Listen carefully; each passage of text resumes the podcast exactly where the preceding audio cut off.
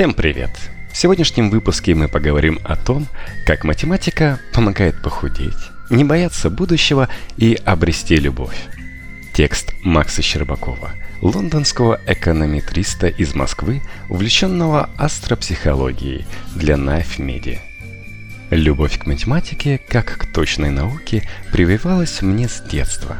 Распознав во мне аналитический склад ума, родители начали яростно во мне его развивать, отдавая в различные школы с физмат уклоном. Я уже не могу сказать, люблю ли я математику сам по себе или просто свыкся с ее присутствием в моей жизни. Сейчас с опытом я могу сформулировать основное преимущество математики. Это ее импликативность то есть потенциал применять ее на практике в жизни. Я ни разу не использовал какие-либо законы из физики или химии в быту, разве что во время изжоги пил соду. Зато закономерности из повседневной жизни, которые я встраиваю в лаконичные модели, использую практически каждый день. Эконометрика – это такой подвид математики, который был создан для такого вот облегчения жизни людей – а не для описания абстрактных явлений и гипотез. Именно ею я и занимаюсь. Необходимость научно обосновывать закономерности жизни и дать точные предсказания сподвигла ученых совместить математику и экономику. Сам по себе термин «эконометрика» состоит из двух частей – экономика и метрия, потому что цель эконометрики как науки в количественном анализе различных взаимосвязей, установленных экономической теорией – это своеобразный сплав экономической теории, статистики и математических методов. Первые сведения об эконометрике как самостоятельной дисциплине можно отнести к 17 веку, когда впервые сформулировали закон спроса. Зависимость между ценами на зерно и урожаем зерновых культур. Так называемый закон Кинга от 1723 года – этот закон показывал, как формируются рыночные цены в конкретных условиях. Он объяснял и оценивал, как изменяется спрос и предложение в зависимости от ежегодных колебаний урожая. В первой трети 20 века страны с наиболее высоким уровнем развития капитализма начали страдать от массовой безработицы – к этому моменту известный экономист Генри Мур США показал, что сложные математические построения, наполненные фактами, могут стать основой стратегии решения таких проблем, как безработица. Например, он вычислил циклы деловой активности людей через восьмилетние циклы атмосферных осадков.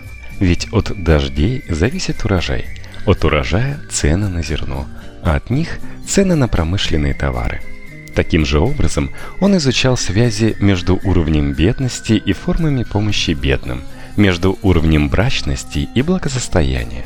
В 1970-х годах, когда уже появились компьютеры, а в США бурно развивался фондовый рынок, Бокс и Дженкинс разработали подход к анализу временных рядов для финансовых рынков – Дженкинс как раз и получил Нобелевскую премию за то, что сумел вычислять колебания фондового рынка, который до того казался абсолютно хаотичным и непредсказуемым.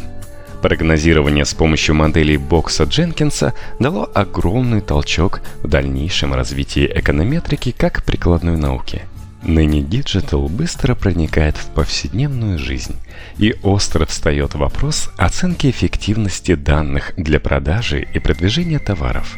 На основе cookies мы теперь можем отслеживать так называемое путешествие покупателя – Consumer Journey. У каждого свои всплывающие рекламные окна. Их выдают согласно целевой аудитории, в которой его распределили, основываясь на cookies – по ним определяет возраст и пол покупателя, а по сайтам, которые он посещает, круг интересов. Продажа с помощью этих данных выглядит так. Пользователь увидел всплывающее окно рекламы с новым шампунем, но закрыл его. Это сформировало его знание бренда с подсказкой. В Инстаграме ему показали, что шампунь спонсирует селебрити, за которой он обычно следит. Это знание бренда без подсказки – Пользователи решают погуглить этот товар и приходят на сайт производителя, но уходят оттуда, поскольку цена высока. Через неделю ему приходит ссылка на тот же товар, но же со скидкой. И вуаля, пользователь наконец покупает его. В данном случае для эконометрического моделирования собираются кукис вот таких покупателей с их цепочкой переходов из одних соцсетей в другие, со всеми запросами поисковика. Данные помогают оптимизировать каналы рекламы для наиболее быстрого и дешевого провоцирования пользователей купить тот или иной товар. В медицине с помощью математических моделей устанавливают взаимосвязи роста патогенных микроорганизмов от климатических и экологических дисбалансов, от социально-экономических факторов, вроде состояния промышленности и фармацевтики, и даже от событий на рынке международного туризма. Такой анализ помогает предвидеть вспышки вирусных заболеваний, например, гриппа – Эконометрические методы используют во всех технико-экономических исследованиях. Например, эффективность использования машин связана с их способностью непрерывно и качественно выполнять возложенные на них функции. Однако из-за поломок или неисправностей снижается качество их работы, возникает вынужденное простое и потребность в ремонте. Для оценки надежности машин и других технических средств используются математические методы – можно определить закономерности, которым подчиняются поломки, и количественно измерить надежность той или иной машины. Также набирает обороты математическое моделирование в социологии, когда социум делят на кластеры по определенным признакам – заработная плата, наличие образования и так далее. Например, собрав сведения о поле, возрасте, образовании, семейном положении, доходе, положении на рынке труда, о здоровье, вредных привычках и заболеваниях большого количества людей и употреблении домохозяйствами различных продуктов питания можно оценить эластичность функции спроса на основные продукты. Скажем, можно ли в данных социальных условиях повышать цены на молоко? Если да, то насколько? К примеру, в банках очень популярны скоринговые системы оценки платежеспособности заемщика с последующей оценкой рисков невозврата заемных средств. Это значит, что на основе данных о вашей зарплате, наличии поручителей, количестве ваших работодателей, стаже работы и еще много о чем, скоринговая модель может оценить риск невозврата вами кредита – до появления мощной вычислительной техники кредиторы использовали только свой опыт и интуицию, чтобы отсеивать людей, которые могут не вернуть долг. А теперь в модель можно заложить огромное количество факторов, влияющих на невозврат средств, и в 100 раз повысить вероятность возврата кредитов – я сам, как эконометрист, работаю в компании, делающей расчеты для производителя алкогольной продукции. Я оцениваю влияние таких факторов, как рост инфляции, безработицы, законодательства, цен и дисконтов, дистрибуции, медиаинвестиций на прибыльность продукции, в моем случае алкогольной, чтобы дать управляющим понять, как правильно управлять ценой, Сколько инвестировать в различные медиаканалы, чтобы повысить прибыль от продаж с минимальными издержками? Ну или на основе данных моих математических моделей можно дать краткосрочный прогноз продаж. Скажем, ликер планирует запуск нового вкуса к Рождеству. И нужно оценить инвестиции в рекламу на ТВ для повышения выручки в это время. Да, спрос у потребителей в заданный промежуток времени на ликер повышается – но зато стоимость размещения рекламы по телеку в декабре в несколько раз дороже, чем летом. Плюс конкуренты именно сейчас делают большие дисконты на свою продукцию. И вообще, количество полок в Рождество в супермаркетах резко сокращается. Будут ли инвестиции в ТВ оправданы в этот промежуток времени? Я могу рассчитать, сколько рублей вернется в виде выручки на каждый затраченный рубль при всех этих условиях. Конечно, все эти модели основаны на нормальном, природном законе распределения вероятностей. Любая модель дает прогноз или оценку факторов при прочих равных условиях. Мощные модели с многогодовыми наблюдениями дают погрешность плюс-минус 5%. В сложных процессах, таких как поведение котировок акций, даже чих Трампа во время пресс-конференции может вызвать панику на фондовом рынке – а такой показатель, как чих, не заложить в модель. Поэтому все прогнозы основаны на вероятностных распределениях. И нет, и не может быть никаких стопроцентных вероятностей. Но это продажи. А как математика помогает в обыденной жизни? Моя специализация в академии называлась «Математические методы в экономике». Но, как вы видите из выше приведенных примеров, эти математические методы я применяю на основе вполне реальных бытовых данных, а не на основе движения частиц в адронном коллайдере. Наш мир наполнен неопределенностью. В математике мы называем это рисками и высчитываем вероятность наступления того или иного события. Все математические модели основаны на нормальном законе распределения ошибок – Обычно отклонение прогнозов хороших моделей колеблется в коридоре вероятности ошибки плюс-минус 5%. И хотя вероятность ошибки очень мала, но мы живем в многовариантном мире. Никто не застрахован от попадания в эти 5% риска. На этот случай, например, у банков всегда отложена денежка на такие непредвиденные расходы – в ритейле всегда закладываются чуть большие бюджеты, нежели выдает математическая модель, чтобы, если что, можно было покрыть непредвиденные риски. Если прогноз сбылся на 100%, то этот люфт бюджета переходит на следующий финансовый год. Если перейти здесь на язык обыденности, то важно то, как отдельно взятый человек относится к этим рискам – и если компании закладывают дополнительные бюджеты на покрытие таких рисков, то обычный человек, в зависимости от психологии, социального статуса, интеллекта, должен складывать такие случившиеся риски в свою копилку опыта. Некоторые люди страхуют свою жизнь, здоровье, имущество и брак от неожиданных рисков, потому что у страховых компаний есть свои модели расчета вероятности наступления страховых случаев – но никто никогда не застрахует вас от несчастной любви или несбывшихся надежд. Поэтому здесь важны не только экономика и математика, но и психология, то есть как вы выбираете относиться к подобным событиям. Единственной страховкой вам будет служить ваша копилка, наполненная подобным опытом. Оно научит вас понимать, что подобные ситуации уже случались с вами – Думая о вероятности исхода ситуации, вы будете опираться на свой предыдущий опыт. В такой ситуации можно сказать, что вы максимально информированы и можете решать, готовы ли вы рискнуть в надежде на иной исход или лучше поистеречься. В математике нет понятия плохого или хорошего события. Есть только вероятность наступления или не наступления того или иного события – Соответственно, чтобы быть математиками в жизни, нужно складывать в копилку наблюдений любой исход ваших планов и использовать наблюдения для повышения точности дальнейшего планирования. Избежать рисков нельзя.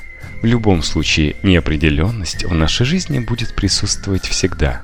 Каждый день мы сталкиваемся со множеством выборов – теории вероятностей и математической статистики есть подраздел под названием «Теория принятия решений».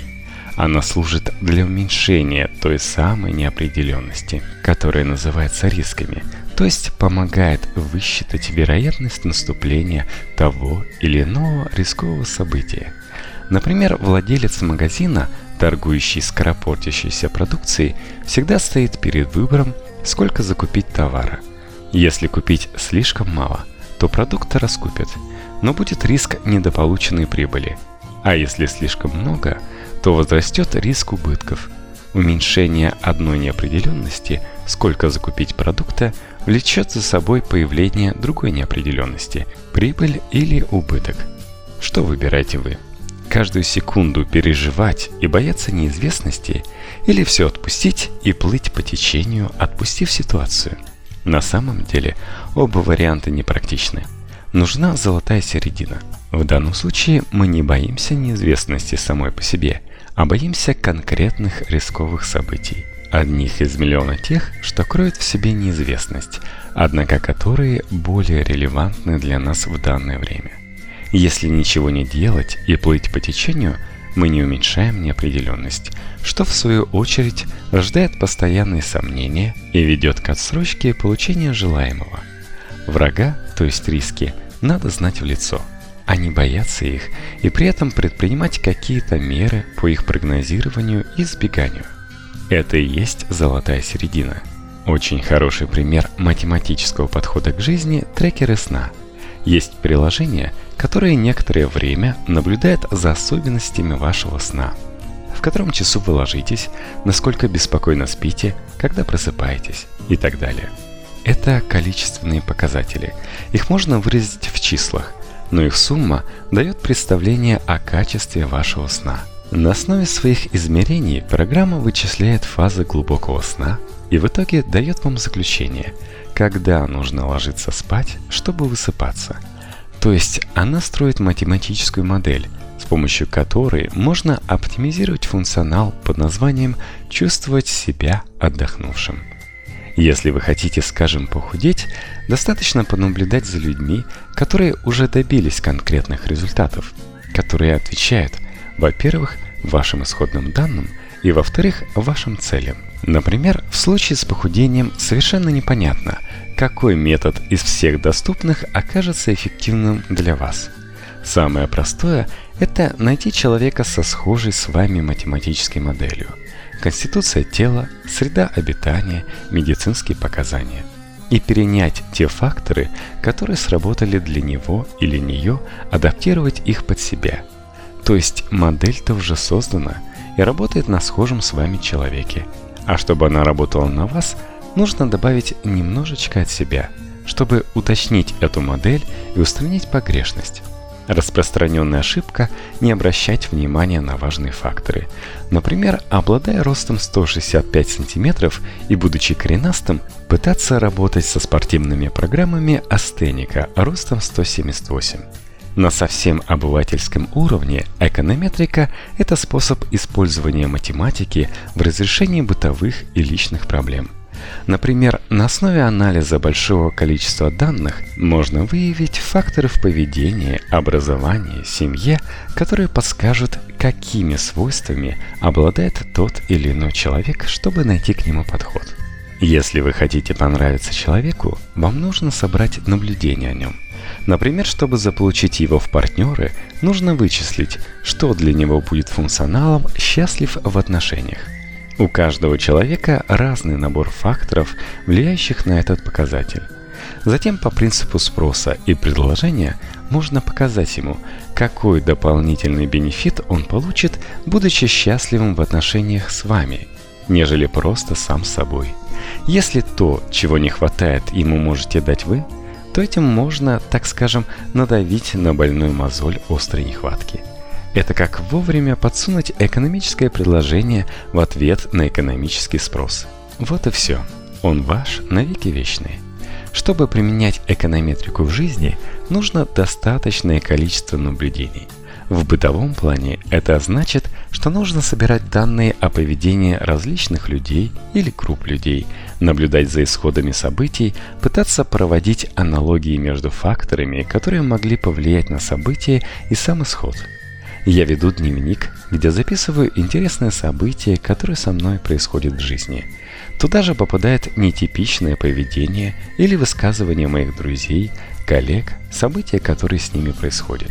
Со временем все эти интересные факты в памяти размываются, поэтому очень важно перечитывать записи. Месяц за месяцем я коплю наблюдения о непосторонних мне людях, складываю их в модель и начинаю пожинать плоды своего труда. А я тебе говорил, помнишь, что так и будет. На самом деле это очень увлекательный процесс и совсем не трудный. Лично мне кажется, что устройство математических моделей и законы Вселенной рифмуются. Все небесные тела вращаются по орбитам со своими угловыми скоростями, диктуемыми силой притяжения других небесных тел. Есть уравнения, описывающие все эти процессы – с точностью до долей секунд мы можем вычислить время стыковки кораблей в космосе, время выхода на орбиту или начало солнечного затмения. Точно так же при построении натальной карты с большой точностью вычисляются позиции планет относительно друг друга в момент рождения человека. Его личностные характеристики сопоставляются с положением небесных тел в его натальной карте – мы все знаем, что на основе этих данных астрологи строят поведенческие модели. Однако не все понимают, что чтобы построить достоверные модели для описания характера человека в зависимости от положения звезд, потребовались не только столетия наблюдений за небесными телами, но и столетия сбора данных о поведении различных личностей, групп людей и за событиями мировой истории. Астрология, как и математика, имеет свой символический язык – на котором записываются все эти закономерности расположения планет, спутников и далеких звезд в поведении человека. Изначально астрология создавалась как наука, позволяющая уменьшить неопределенность в поведении человека, поэтому она родственна эконометрике. Я вижу работу астролога как работу с математической матрицей. Так я объясняю тот факт, что величайшие умы, такие как Аристотель, Гиппократ, Коперник, Джордано Бруно, Ньютон, Эйнштейн изучали астрологию. Все потому, что она дает систему для сбора данных и расчетов. Безвыходных ситуаций нет. Наш мир многовариантен. К решению одной и той же задачи можно применить множество способов. Нет одного единственного верного решения. Математика не делает этот мир однозначным. Она шагает в ногу с современными достижениями – скажем, в квантовой физике, оцифровывая законы относительности Эйнштейна в красивые и ясные формулы. Математика – это язык, на котором можно выразить осознание того, что жизнь – это не случайность. Попытка подобрать математическую модель, описывающую всю сложность закономерности в моей жизни, помогает мне двигаться вперед, совершенствовать свои методы познания мира с помощью математических символов –